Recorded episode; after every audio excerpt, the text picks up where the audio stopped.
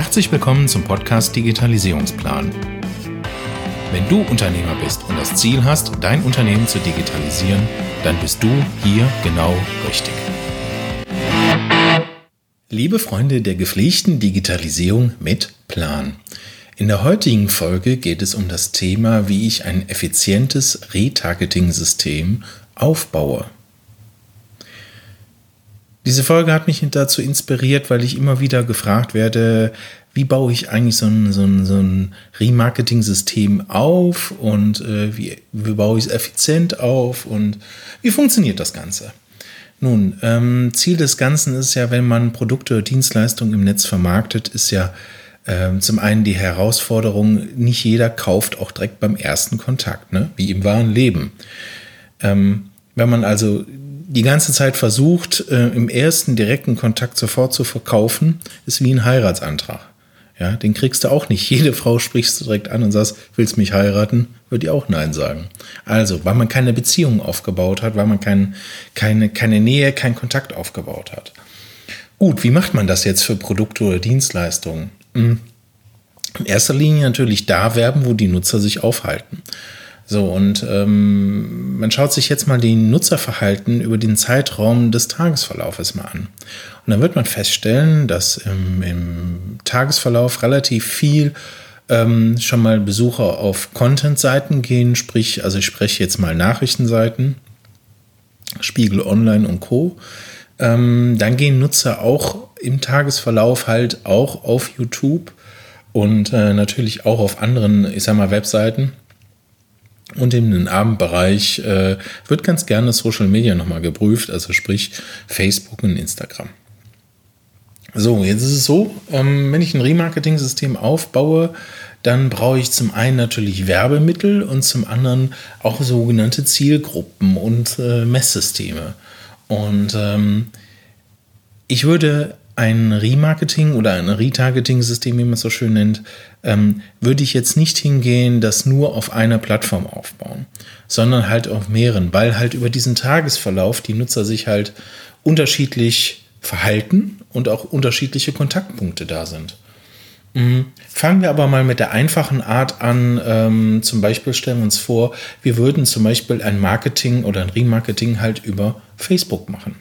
Das würde also jetzt im, im klassischen Kontext genau so aussehen, dass ich hingehe und ich habe eine, eine, Werbeanzeige, ich sage jetzt mal, ich sage mal eine Google äh, und wenn jemand da draufklickt, landet einer auf einer Landingpage.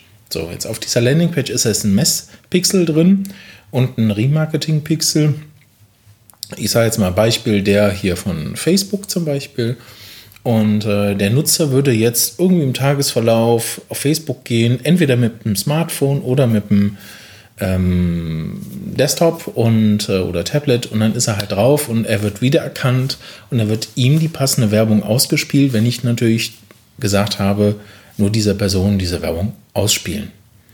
So, jetzt kann man das natürlich, natürlich diese, die sogenannte Remarketing-System ja so aufbauen, dass man so eine Zielgruppe definiert das ist zum Beispiel die Leute, die diese Webseite oder diese Landingpage besucht haben, die ich vorher beworben habe. Mm, und denen soll quasi ein Werbemittel gezeigt werden. Also in dem Fall ein Facebook-Posting. So.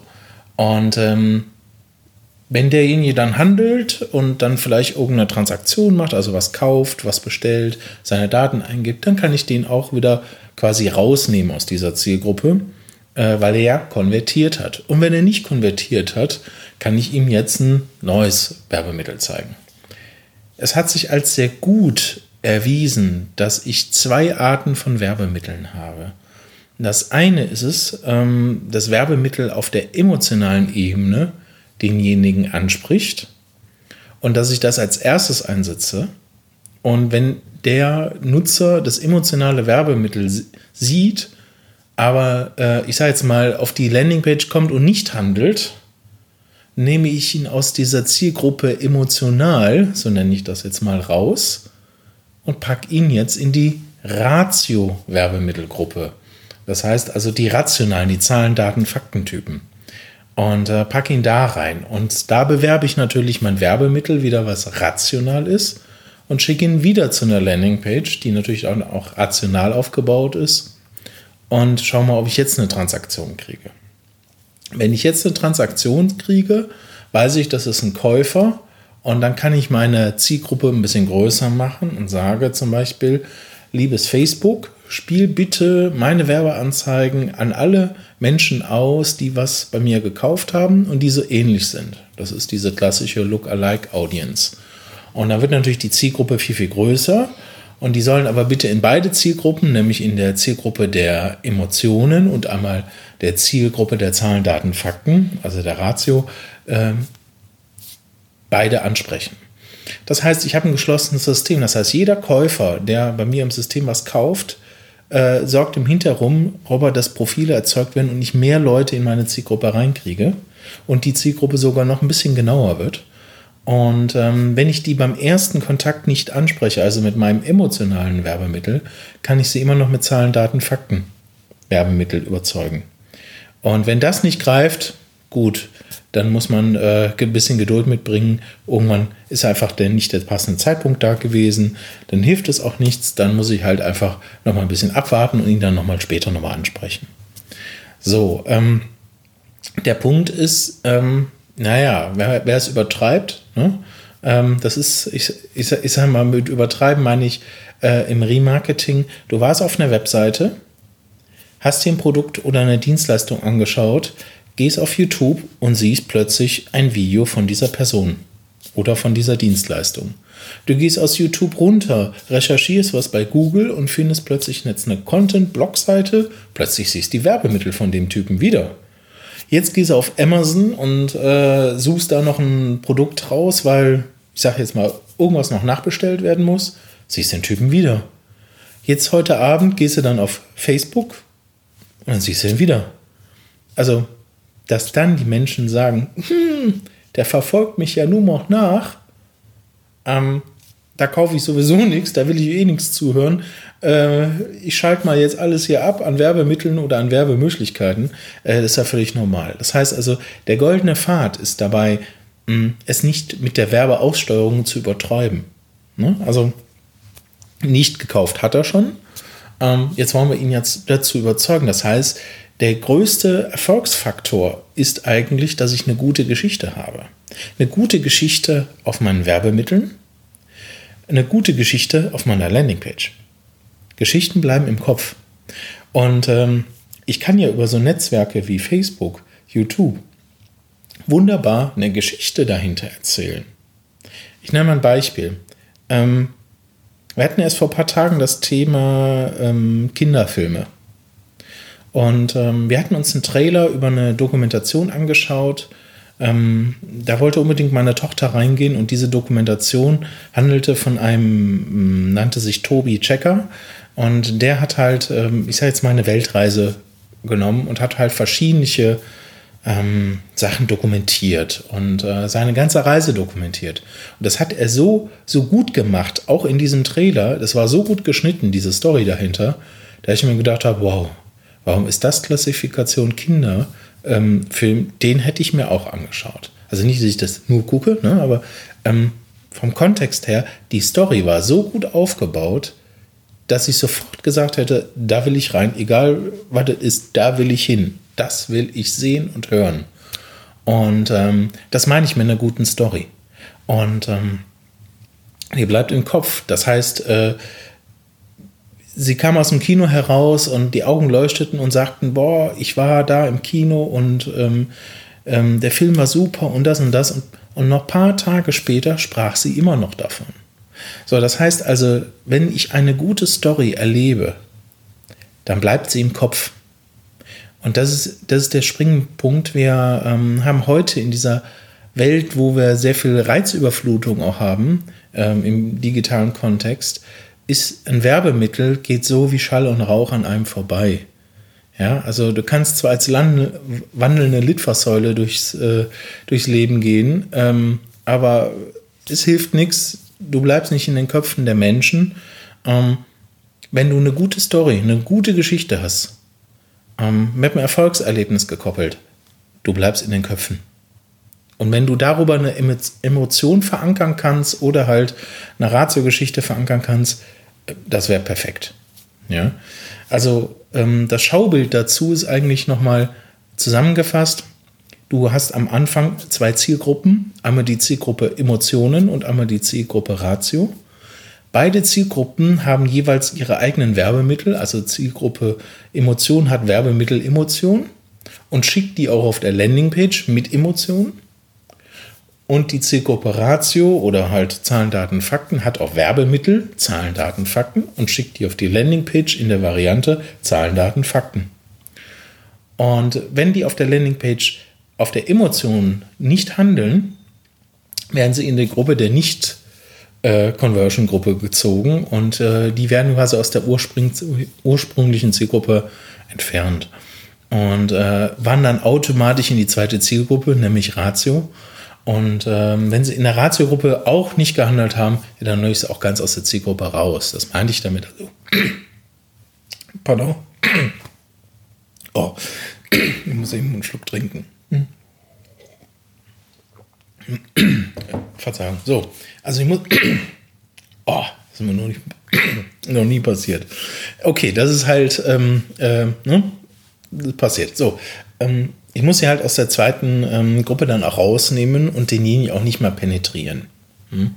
So, ähm, wenn der auf der Webseite aber eine Transaktion hinterlässt, dann schicke ich den in die Gruppe der Käufer. Und wenn der aus der Gruppe Käufer ist, hole ich mir die aus allen beiden Zielgruppen raus, weil er hat ja schon gekauft. Ich muss ihn jetzt nicht nochmal ansprechen. Ne? Und gehe dann aber hin und schiebe den anschließend in die Zielgruppe Lookalike Audience, wo ich sage, ähm, Menschen so ähnlich äh, ne, wie du, äh, die du gekauft hast, äh, und schieb die halt wieder in die Zielgruppe Ratio oder in die Zielgruppe Emotion rein. Die Erfahrungen, die wir gemacht haben mit Facebook, ähm, waren, dass die Look-alike-Audience meistens Faktor 12 dahinter hat. Das heißt, wenn du die ersten, ich sag mal, 500 oder 1000 Transaktionen in deinem System hast, also 1000 Käufer, dementsprechend auch jede Menge Nicht-Conversion-Gruppen, und du baust darauf eine Look-alike-Audience, Opa, da, ne, da steppt der Bär. Ähm, was dann anschließend passiert, ist dann eigentlich, äh, du hast mal Deutschland vollgepflastert, sage ich immer so dazu. Ähm, also, ne, das ist halt recht effizient und du kannst es halt so ein Remarketing- oder Retargeting-System halt auch für einen schmalen Geldbeutel trotzdem betreiben. Nichtsdestotrotz sollte man im Kopf behalten, ähm, wenn ich ein einfaches Remarketing- oder Retargeting-System aufsetze, wo ich nur ein Werbemittel habe zu einer Landingpage, dann habe ich ungefähr so einen Wert zwischen 12 bis ähm, 17 Prozent äh, ist ungefähr die Quote an Rückläufern. Ähm, wenn ich jetzt also Leads oder Bestellungen habe, ist jetzt dabei jetzt mal ausgenommen. Ähm, wenn es gut gemacht ist, wenn es, ich sage jetzt mal, sehr primitiv ist oder nicht so besonders gemacht ist, habe ich so Quoten zwischen 6 bis 8 Prozent. In dem Moment, wo ich hingebe und Werbemittel emotional und rational ausspiele, also die zwei Arten, habe ich manchmal ähm, die Möglichkeiten, bis zu 40 Prozent daraus zu holen. Und das ist der Hammer. Ne? Und man muss sich ähm, ähm, einfach im Kopf behalten, ähm, wenn ich bei Google Werbeanzeigen schalte, ähm, dann kostet ja der Klick was aufs Werbeelement. Hm, ich sage jetzt mal Beispiel 1 Euro. Und wenn ich jetzt eine ähm, Remarketing-Kampagne starte, dann kostet mich so ein Remarketing-Klick ungefähr, ich sage jetzt mal 20 Cent. 25 Cent vielleicht, manchmal sogar noch günstiger, manchmal auch etwas teurer, je nachdem, wie die Einstellungen, die äh, Konfigurationen sind. Aber es ist halt ein Vielfaches geringer. So, und ähm, damit kann ich halt auch, ich sag mal, mit kleinerem Budget im Remarketing halt die Leute nochmal wunderbar ansprechen.